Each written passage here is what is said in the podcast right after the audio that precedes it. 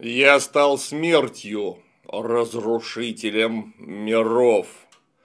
Что-то похожее написано в Бхагавадгите, что-то похожее, как говорят, то ли подумал, то ли сказал вслух Роберт Оппенгеймер во время испытаний ядерной бомбы Тринити на полигоне Аламагордо.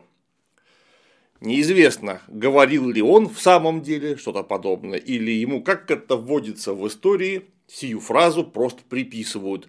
Уж очень она оказалась к месту. Ну а сам Опенгеймер человеком был невероятно эрудированным. В частности, помимо физики, много преуспел в изучении такого языка, как санскрит и Махабхарату, вместе с Бхагавадгитой имел возможность читать в оригинале, в отличие от э, подавляющего большинства из нас, мои друзья. Опенгеймер был молодец. Э, хотел сказать, будьте как Опенгеймер, но, знаете, наверное, все-таки воздержусь. И вот почему. Разговор, конечно же, сегодня пойдет об атомной бомбе и шире о ядерном оружии. Уж очень тема стала до, знаете, такого крайнего градиента беспокойности актуальная. Именно поэтому я решил об этом поговорить. Может быть, не дай, конечно, пролетарский Аллах, но может быть, кто-то из нас может быть, даже большинство из нас с ненулевой вероятностью столкнется с этим феноменом вживую. Повторяюсь, градиент тревожности и ненадежности в мире сейчас невероятно высок. Ну да что я вам объясняю, вы там сами сейчас живете.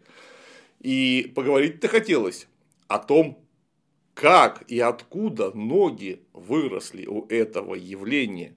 Причем поговорить не о физике, не об истории ядерных исследований, которая очень интересна. На самом деле потрясающе интересно. Это настоящий памятник движению человеческого гения, причем человеческого в общем смысле далеко не только одна страна или не какие-то выдающиеся ученые двигали этот процесс. Чрезвычайно показательный процесс. Э, поговорить хотелось бы даже не об экономических подоплеках, что тоже очень важно, ядерных исследований. И даже не о применении или испытаний, или сначала испытаний, а потом применении ядерного оружия. И даже не обо всем этом вместе. Но о чем? А знаете, вот редкие случаи для меня. Если вы хоть когда-нибудь следили за моим творчеством, я, как историк, очень редко касаюсь моральной стороны вопроса, потому что мораль, как мы понимаем, это вещь строго относительная, и я бы даже сказал, формационно зависимая, потому что мораль Гатентота, который живет в мезолите и в Африке будет строго одна, у Маури в Новой Зеландии вторая, у буржуазного европейца 19 века третья, а у советского человека середины 20 века четвертая. Э, что в общем, не отрицает того, что есть какие-то базовые биологически привязанные моменты, например, забота о потомстве, которая всегда считается моральной, но надстройка у морали строго зависимая. Поэтому я в общем и целом довольно редко останавливаюсь на таком э, зыбком вопросе, тем более, что для историка вопросы морали чаще всего не стоят, потому что в истории нет понятия хорошо или плохо, есть понятие было, не было, или возможно, было на n процентов. А вот тут раз и мораль. А почему? А вот именно потому, с чего мы начали разговор об этом явлении. Мораль – формационно зависимая величина. И на примере ядерной бомбы можно очень ярко проследить внешние проявления той самой формационно зависимой морали. Друзья, хочу напомнить вам о канале Лекторий Достоевский. У них там прямо сейчас выходит очень интересный цикл по истории Советского Союза. СССР – сверхдержава, первое в мире социалистическое государство. Советский Союз. Спас мир от фашизма, первым отправил человека в космос и имел огромную экономику, которая производила 20% мировой промышленной продукции – Труд советских людей покорил атом, создавал электростанции, заводы, железные дороги, больницы, школы, дал бесплатное жилье, образование и медицину миллионам людей. Советские ученые двигали мировую науку вперед. Спортсмены установили сотни мировых рекордов. Советский кинематограф и искусство процветали, а люди были самыми читающими в мире. Было ли все так хорошо в Советском Союзе? С какими проблемами сталкивалась социалистическая сверхдержава и почему Советский Союз развалился? Узнавайте главное о Советском Союзе в новых видео на канале Лекторий Достоевский каждую неделю. Переходите по ссылке в описании видео и подписывайтесь. Каждое новое видео посвящено отдельной теме, отдельному историческому периоду. Не пропустите. Итак, ядерное оружие и вообще ядерная энергия, без которой не было бы ядерного оружия. Обнаружили этот эффект, в общем-то, довольно давно, а именно то, что некоторые минералы ведут себя как-то беспокойно. Еще в античности в самых разных местах земного шара замечали, что находиться около тех или иных скоплений камней не совсем безопасно, потому что если там находиться долго, люди что-то плохо себя чувствовать начинают, а иногда и умирают. Прослеживались подобного рода явления в народном гении, так сказать, еще и в средние века, и в раннем новом времени, пока, наконец, не появилась наука в полном смысле слова, принявшись исследовать все подряд. Тем более, что первые свои шаги наука делала, как часто это бывает в человеческой истории, буквально тыкая палкой в темноте. А как наука тыкает палкой в темноте? Да при помощи экспериментов. Вот есть у нас некий минерал, сейчас мы с ним проэкспериментируем. А что если взять и замотать много меди и поднести ее к магниту и потом начать вращать. Вот что получится? Получится электричество. И так далее, и так далее, и так далее. И вот, наконец, добрались и до а, того, что мы бы сейчас назвали излучающими материалами. Материалов-то у нас в периодической системе Менделеева много, и со всеми из них нужно было проэкспериментировать. И вот, наконец, Антуан Анри Беккерель э, и супруги Кюри первое поколение супругов Кюри, потому что было еще и второе поколение, открыли явление радиоактивности, объяснив, наконец, при помощи каких это конкретно физических лучей Рентген умудрялся делать фотографии э, руки своей жены. Но это же всего лишь констатация факта. Ну, посмотрите, привязал э, Кюри баночку с радием себе к руке, она взяла ему язву прожгла на коже, он потом ее, по-моему, месяца два лечил. Я бы так не стал делать, но Кюри был настоящий подвижник науки. То есть, есть у радия какое-то поле. Назвали, понятно, это поле радиацией, то есть просто излучением. Оно же излучает совершенно явно. Вот значит будет излучение. И что? Вот есть минерал, он излучает. Но наука не была бы наукой, если бы она не стала закапываться вглубь данных процессов. Вот у нас конец 19 века, Беккерель открывает радиоактивность как таковую и понеслась. Был открыт электрон, то есть стало понятно, что атомос, то есть из греческого названия исходя, неделимый, наша первочастица, из которой состоит буквально все, оказался очень даже томос, то есть делимый.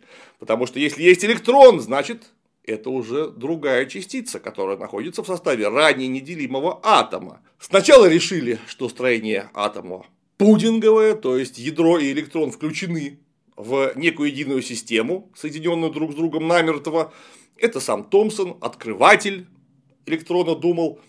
Потом было доказано, что электрон на самом деле вращается вокруг ядра. Это еще Резерфорд доказал, облучая тонкую золотую фольгу э, радиоактивно выделяющим элементом, который обнаружил вдруг, что лучи не только не проходит через золотую фольгу, но проходит как-то странно. Одни проходят насквозь, другие отражаются. Причем некоторые из них отражаются чуть ли не на 180 в обратную сторону, как будто бы э, брошенный упругий предмет сталкивается с твердой поверхностью.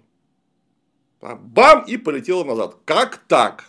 Если излучение не проходит через золотую фольгу, а с другой стороны, часть излучения все-таки проходит, это значит, что, во-первых, а, излучение неоднородно, и б, там внутри золотой фольги есть частицы, столкнувшись с которыми другие частицы рикошетируют, просто потому что эти частицы невероятно твердые.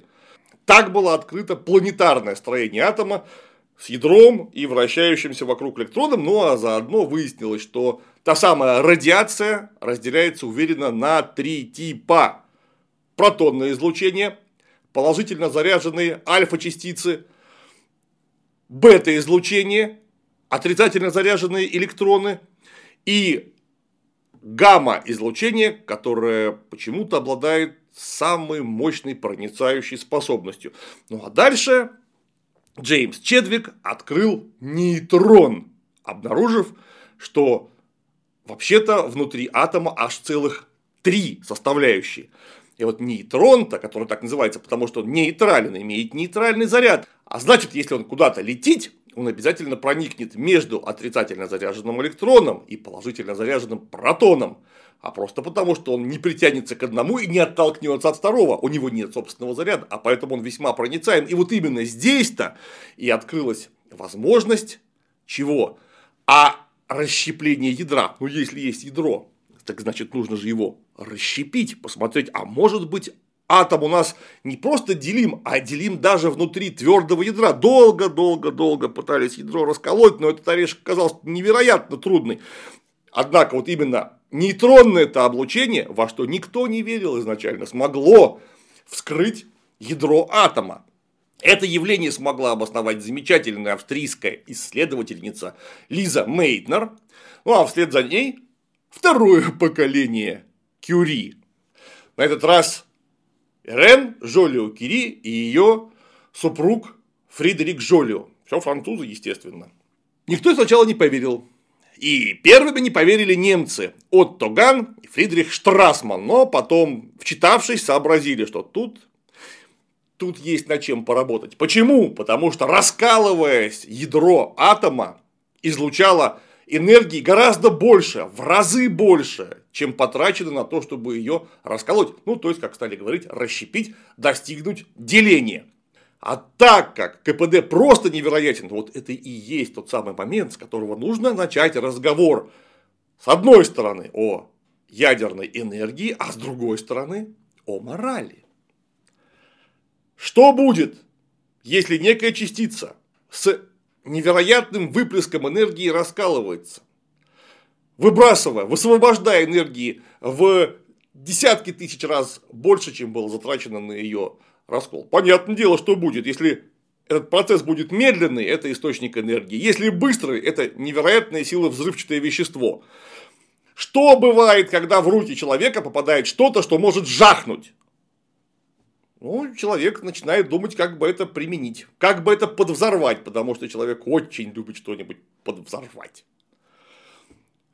Да, конечно, и медленное, условно назовем, горение атомного ядра тоже можно использовать, потому что источник энергии тоже всем нужен. И вот тут мы должны вспомнить одну э, замечательную фразу, которая, я думаю, вам встречалась и встречалось оно нам, в смысле человечеству, на протяжении столетий уж двух точно, а именно. Наука вне политики. Вот так вот, наука вне политики. Все эти прекрасные люди, физики, математики, химики, радиохимики, вот они принялись изучать атом. Потому что как завещал Резерфорд? Работай с ураном и прославишься. И так оно и было. Было над чем поработать. Это в самом деле был золотой век науки. Эти вот десятые 30-е годы, интербеллум, после окончания Первой империалистической войны, до начала Второй мировой. Вот тут вот, в Австрии, в э, институте имени Кайзера Вильгельма, в Геттингене, в Германии, в Копенгагене под крылом великого Нильса Бора, в Кавендишской лаборатории у э, Резерфорда работали гении. Причем в едином пароксизме сотворчества, потому что физическая семья это была в самом деле настоящая физическая семья.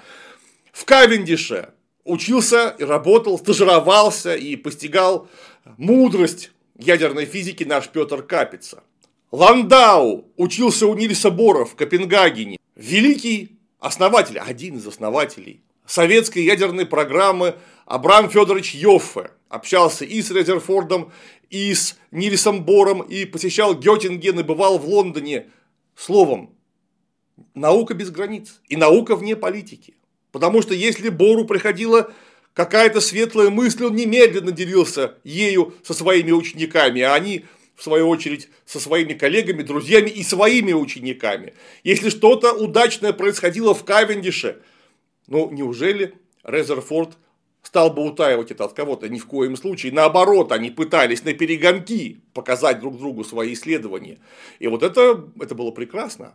Я даже ни, ни секунды не иронизирую, потому что вот именно в таком ключе, в ключе конструктивного сотворчества должна работать не только человеческая наука, а вообще человечество, невзирая на то, какой у тебя формы нос, говоришь ли ты букву Г вот так или фрикативно гэкаешь, что ты ешь э, борщ э, с галушками или э, кашу из печки или, может быть, ты немножко черный или узкоглазый, какая разница? Потому что наука-то, она же вне политики и строго вне национальная, потому что дважды два – четыре так же верно для еврея, как и для бушмена. Если ты умеешь вот это дважды два – четыре, добро пожаловать.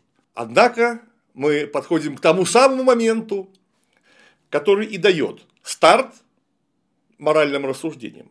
А потому что вся эта счастливая, не знающая границ, не знающая этнического, социального и какого угодно различия семья физиков а, столкнулась с жесточайшей реальностью. В 1933 году в Германии к власти приходит Гитлер и национал-социалистическая, так называемая рабочая партия Германии.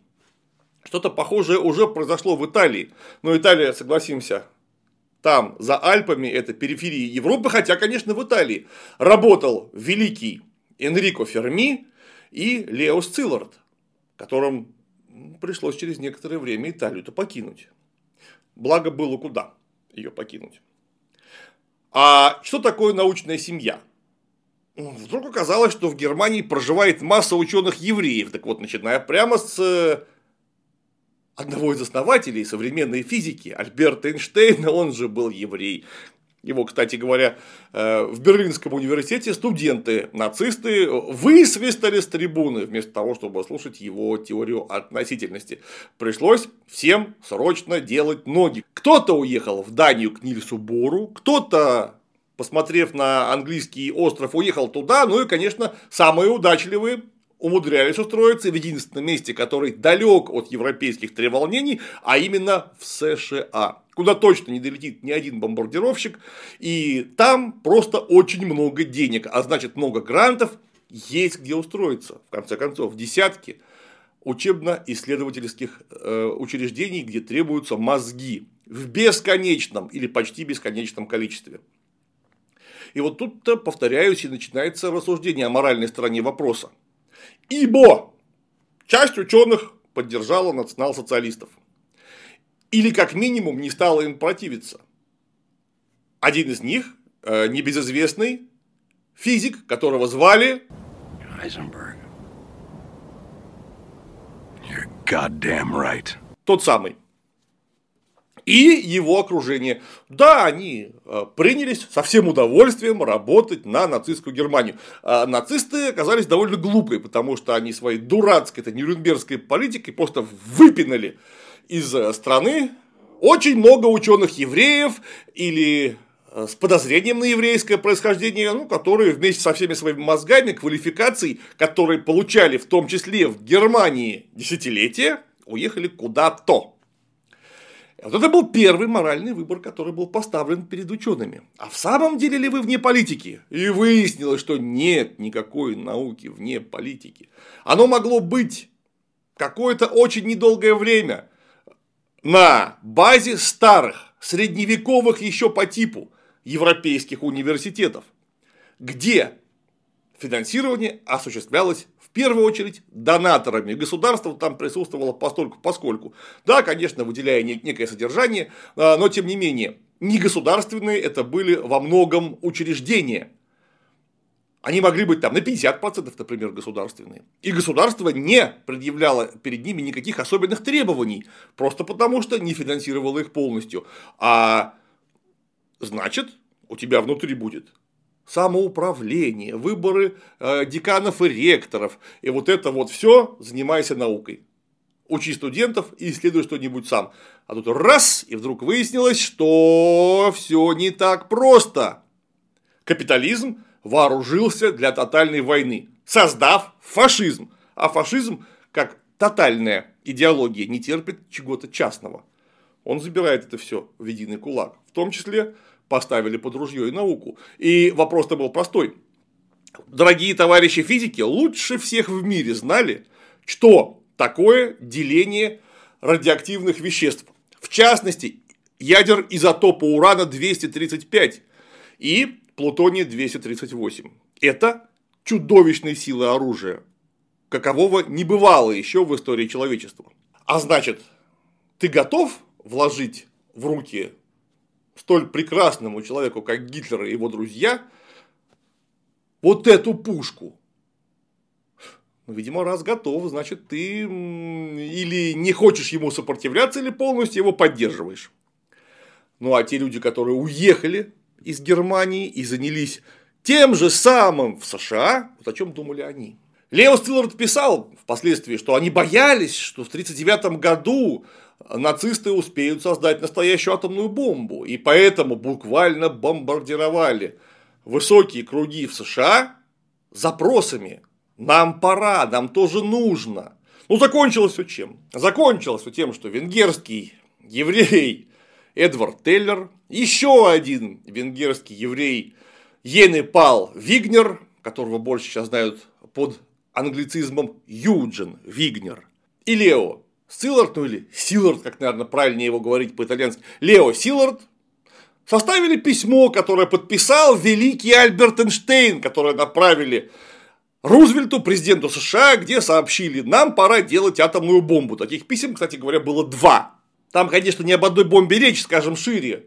Письмо об активизации работ по урановому проекту. Рузвельт, как мы помним, письму внял, выделили были сумасшедшие деньги в 6 тысяч долларов в год на исследование. Если что, про сумасшедшие я так горько пошутил. Э, работа шли ни шатка, ни валка, их передали в конце концов военное ведомство, которое не изменило поначалу почти ничего, работа и также шли ни шатка, ни валка. Единственное, что из проекта удалили всех физиков, которые не имели гражданства США, то есть были пришлы. А значит, и Теллер, и Энрико Ферми, и Лео Силвард, кстати говоря, инициатор этого письма, э, были с проекта уволены, правда, потом вдруг ребята взялись за голову, и этих парней пришлось вернуть обратно. Ну, они же, в конце концов, уж больно квалифицированы. Э, смешно получилось, правда? А отсюда вопрос. Лео Силард писал о собственном страхе перед нацистской атомной программой через несколько лет после Второй мировой войны. То есть, заметно позже, задним числом он оправдывал собственные действия, которые инициировали атомную программу в США. Что он думал тогда, мы не знаем. Эйнштейн, который всем говорил, что подписал одно письмо, а подписал на самом деле два, и именно из-за его авторитета американское правительство прислушалось к тому, чем нужно заняться. Вот эти парни, они э, точно представляли, или может быть не представляли совсем, что они делают. Да, конечно, очень может быть, они в самом деле боялись нацистской атомной программы. Потому что это мы сейчас хорошо знаем, что она уже к 1939-1940 году-то шла по ложному пути. По пути использования тяжеловодных реакторов, при том, что сами нацисты тяжелой воды не имели в достаточном количестве. Это именно они отказались от использования графита в качестве замедлителя нейтронов нейтроны летают с чудовищной скоростью. И да, нейтрон, облучая атомное ядро, может его разрушить, заставив выделить еще нейтроны в большом количестве, которые облучат соседние ядра, расколют их, они выделят в свою очередь нейтроны, и так начнется цепная самоподдерживающаяся реакция, которую можно использовать как в атомном котле ядерной станции, э, так и для производства атомной бомбы.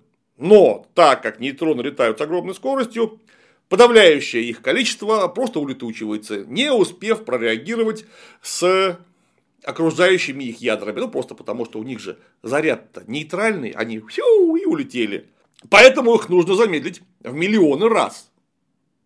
Нужен замедлитель. Какой? Графит. Но немцы использовали плохо очищенный графит, и он не, работал не так эффективно, как нужно. Кроме того, графит использовался в конструкции ракет Фау-1 и Фау-2. Он был важным стратегическим предметом. Поэтому нужна что? Тяжелая вода, потому что чего-чего, а воды у нас много. Единственный завод, который делал тяжелую воду в Норвегии, был сначала поврежден диверсией англо-норвежского спецназа, а потом вовсе разбоблен. Тяжелой воды у немцев нет. Но это мы теперь-то все это знаем. В 1939 году это все было покрыто туманом войны. Поэтому, как оправдание, задним числом оно, конечно, прокатывает.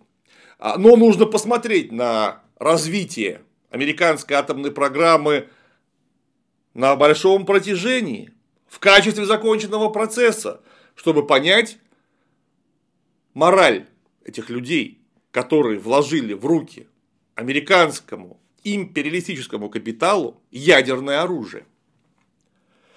Вот вы инициировали ядерную программу. Мы помним, чем она закончилась. В конце концов, жареный петух стал поклевывать, э, американцы в лице своего правительства взялись за голову, создали по чисто социалистическому образцу гигантский, э, межведомственный, междисциплинарный мегапроект, в котором участвовали аж 129 тысяч человек, который известен как Манхэттенский проект. И вот у нас 16 июля 1945 года испытание на полигоне Аламагорда в рамках операции Тринити, то есть Троица. Кстати, тут игра слов, потому что Тринити, с одной стороны, это прямо такое, знаете, чисто библейская история, чисто библейская история, да. Кроме того, Тринити – это начало слова тринитротолуол, то есть та самая взрывчатка, в тоннах которой измеряется мощность ядерных взрывов. Красиво получилось, правда? Там применили имплазивную плутониевую бомбу, или правильнее говорить, плутониевую бомбу с имплазивной системой подрыва. Имплозия – это взрыв вовнутрь, эксплозия – просто взрыв, экс наружу, имплозия – взрыв вовнутрь. Когда сфера ударных линз из тринитротолуола подрывается синхронно, там, с разницей в пикосекунды, и направляет ударные волны в центр, где находится плутониевое ядро, в центре которого расположен дейтериевый замедлитель нейтронного излучения. Происходит сжатие, достигается критическая масса и начинается обратная реакция, которая и дает невероятной мощи ядерный взрыв. Вот тогда испытали бомбу типа толстяк, которая через некоторое время упадет на город Нагасаки. 23 килотонны. 23 тысячи тонн тротилового эквивалента. Как сбросить кому-нибудь на голову и взорвать несколько десятков тысяч тонн тротила и других прекрасно детонирующих боеприпасов, американцы знали лучше всех. Даже немцы не могли так здорово, как американцы. Они знали ковровые бомбардировки, тотальные артобстрелы, и для них ничего не стоило вывалить на любое место Японии и 23, и 46, и 69 э, тысяч тонн тротила в виде бомб и снарядов. Без вопросов. Но шарик, ядро которого весит 6,5 кило, оказался концентрацией божественной мощи, а правильнее сказать, мощи сатанинской. Недаром Опенгеймер, увидев, что он сделал из сверхзащищенного наблюдательного пункта в 32 километрах от места, по факту, наземного взрыва бомбы Тринити. Я стал смертью, разрушителем миров. Ну, конечно, до разрушителя миров-то ему было далековато, но вот смертью он в самом деле стал. Вот давайте-ка посмотрим на контекст, что такое июль 45 года. А это значит ровно то, что нацистская Германия, вот та самая Германия, которой вы боялись, как вы говорите, господа ученые, боялись так, что аж заснуть не могли, пришлось аж писать самому Рузвельту, чтобы он как-то утешил. Вот нацистская Германия капитулировала. Все. 9 мая у нас День Победы, капитуляция была подписана еще раньше, и уж точно к 1945 году было на 125% понятно, что никакой атомной бомбы у Германии нет и не будет. Вы ж сами, вы, американцы, в смысле, и ученые, которые на них работали, далеко не только американского происхождения, вы лазили по германским заводам, лабораториям и вытаскивали документацию, вытаскивали наработанный э, уран, вытаскивали тяжелую воду, вытаскивали специалистов к себе. Ну, потому что это советская разведка вынуждена была подворовывать какие-то детальки манхэттенского проекта из того сверхзащищенного интеллектуального сердца Америки. Только американцы просто забрали все вручную, ничего не, подбор, не подворовывая, не какие-то детальки немецкого ядерного проекта, а просто вообще все. То есть вы знали, ну, понятно, после высадки в Нормандии и успешного продвижения э, войск союзников в центр Германии, в центр Рейха, что нет, атомной бомбы у них нет и не будет.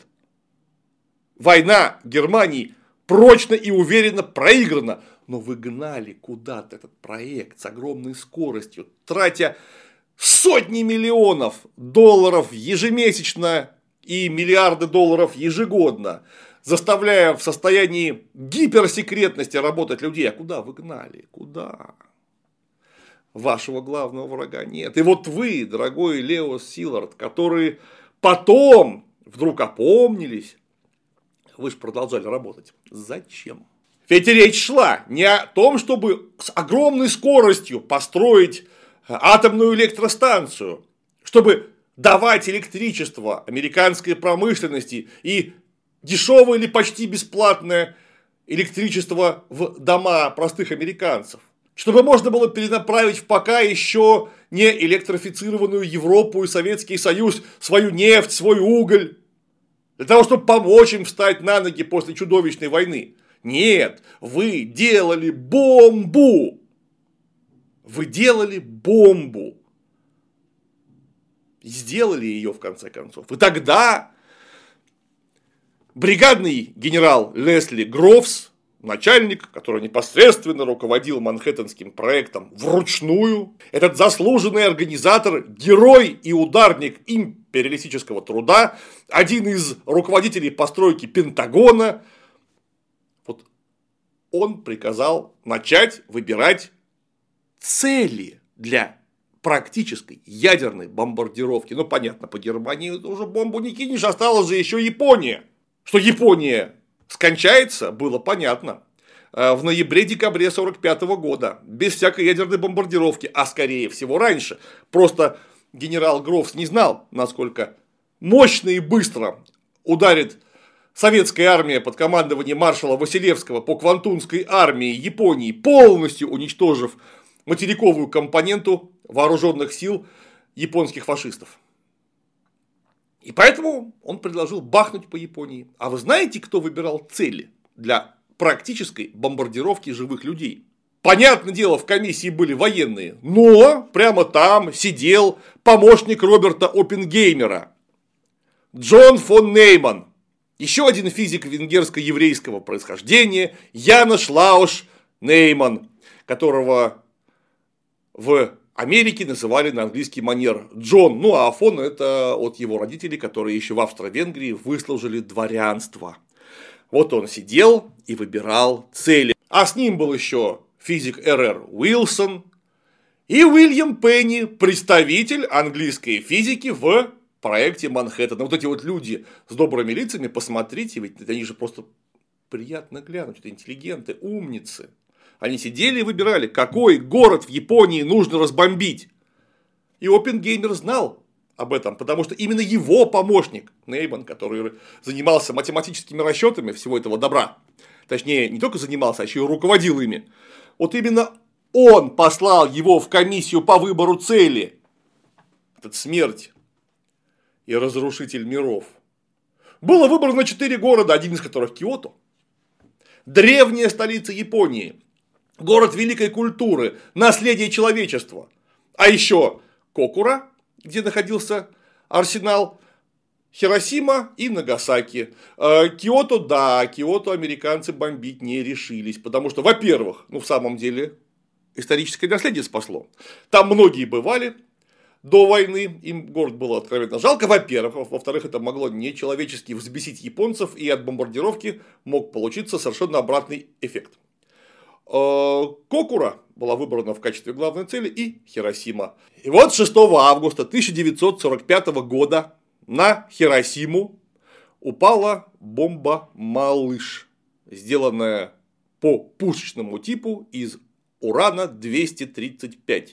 23 килотонны тротилового эквивалента, световое излучение, ударная волна убили за несколько секунд от 60 до 80 тысяч человек, а последствия японцы расхлебывают по сей день. А через три дня, 9 августа, еще одна бомба, на этот раз Фэтмен Толстяк, сделанная из изотопа плутония-238, изготовленная по имплазивному типу, должна была упасть на Кокуру.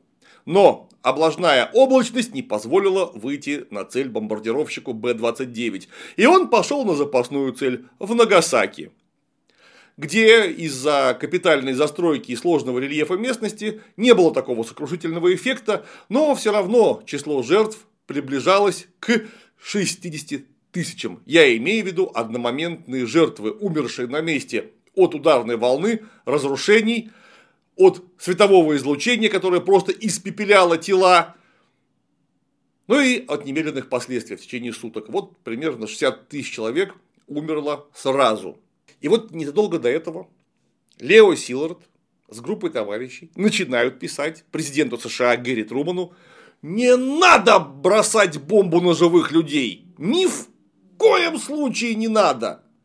Потому что Япония и так уже при смерти, а Германия уже не страшна, ее уже разбили. Бомбу мы испытали, она точно работает, нельзя ее никуда кидать. Это пиковое значение наших рассуждений о морали. Вы только что гнали атомный проект, делая именно оружие. Для чего? Скажите, пожалуйста, если бы Германия под ударами советских войск, как военная сила, не перестала существовать, значило ли это, что ваша первоначальная цель, а именно Германия, все еще цель? Ну, то есть, вот осталась от нее половина, советские войска ее еще не добили, так может бахнем? А чем тогда Япония не подходит, не очень понятно. Потому что и Япония как и Германия за несколько месяцев до этого, уже не представляла непосредственной угрозы как военная сила. Она бы капитулировала в обязательном порядке.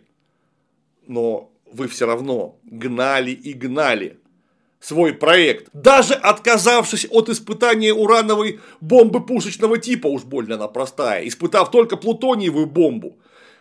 Причем предиспытания прошли неудачно. Холостой пуск сработал не так, как надо, вы все равно срочным порядком испытываете плутониевую бомбу в Аламагорда и потом выбрасываете ее на Нагасаки.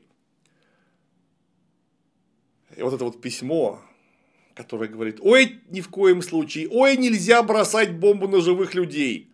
Вы понимаете, господа физики, что вы при всей гениальности э, ваших профессиональных высочайших дарованиях, но вы же оказались профессиональные идиоты. Потому что, вручив империализму бомбу, вы, возможно, всерьез ожидали, что они ее не применят. Что эта бомба не будет продемонстрирована в первую очередь кому? Что она не будет продемонстрирована в первую очередь Советскому Союзу. Да и всему миру заодно, у нас эта бомба есть, и мы готовы ее применить, несмотря на всю чудовищность последствий.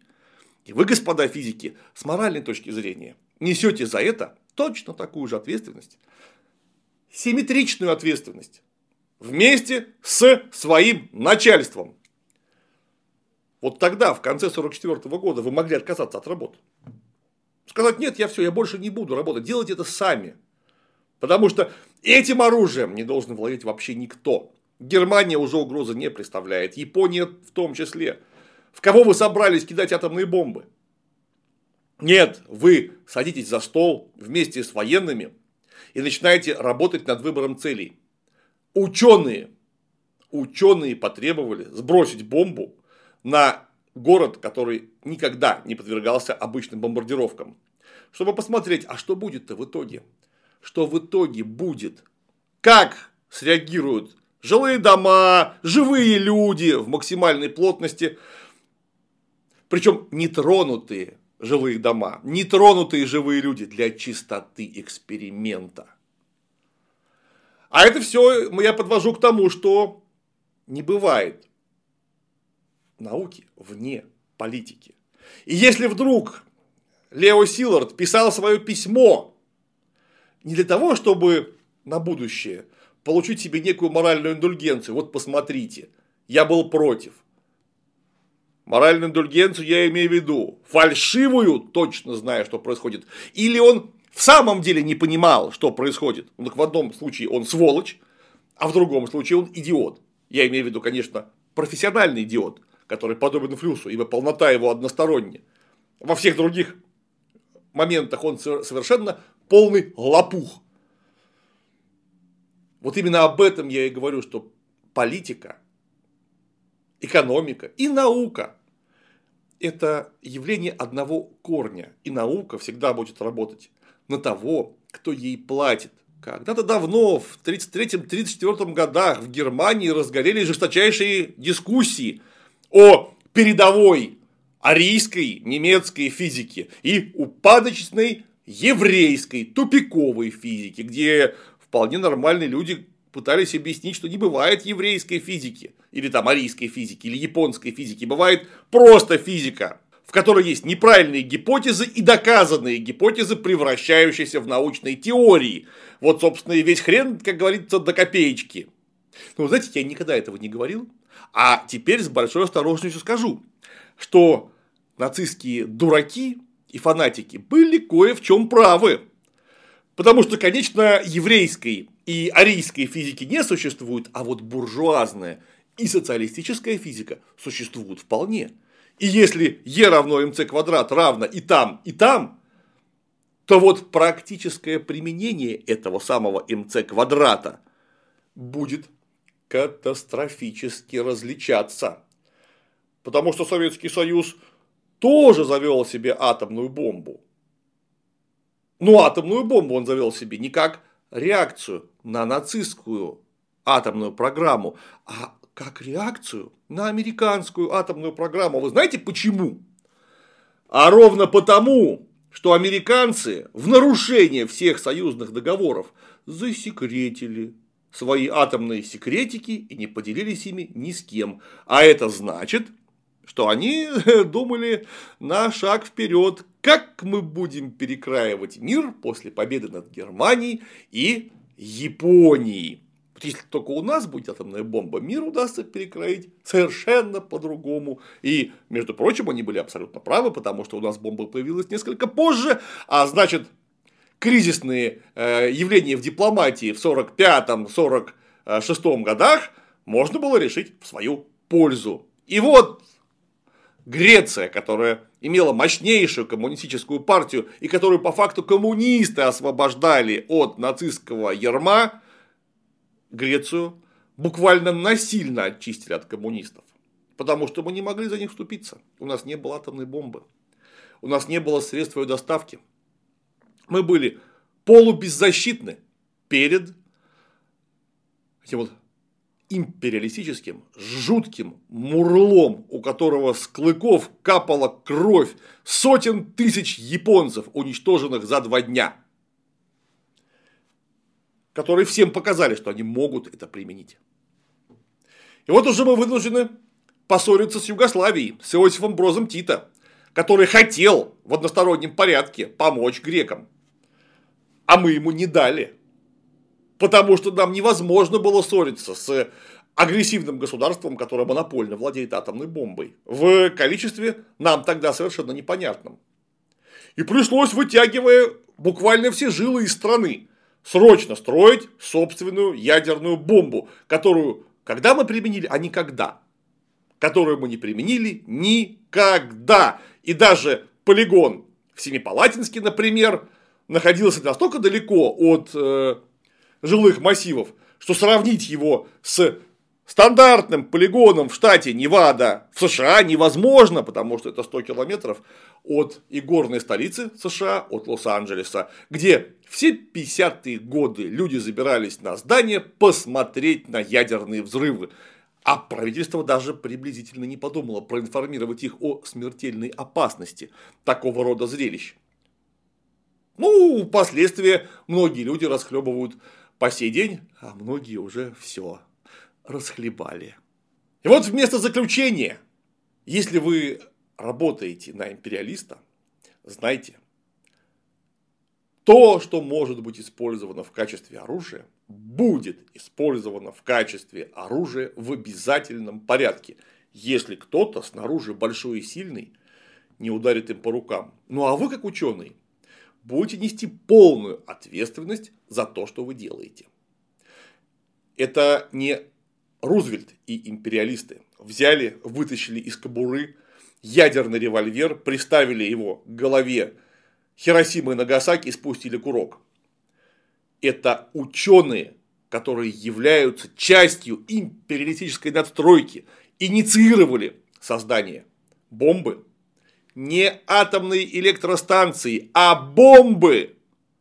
Именно они выбрали цель в виде в основном мирных, нетронутых японских городов. Именно они нажали на курок, что не имело вообще никакого военного смысла, потому что подавляющее большинство японцев просто не узнало об этой бомбардировке. Это сделали империалистические ученые, потому что не бывает науки вне политики. И империалистическая наука имеет вот такой звериный оскал. И вот когда Роберт Оппенгеймер, глядя на дело рук своих, вспоминал хорошо ему знакомые строки из Пхагавагиты «Я стал смертью, разрушителем миров». Вспомнил ли он эти слова, ужаснувшись, или ему нравилось то, что он сделал?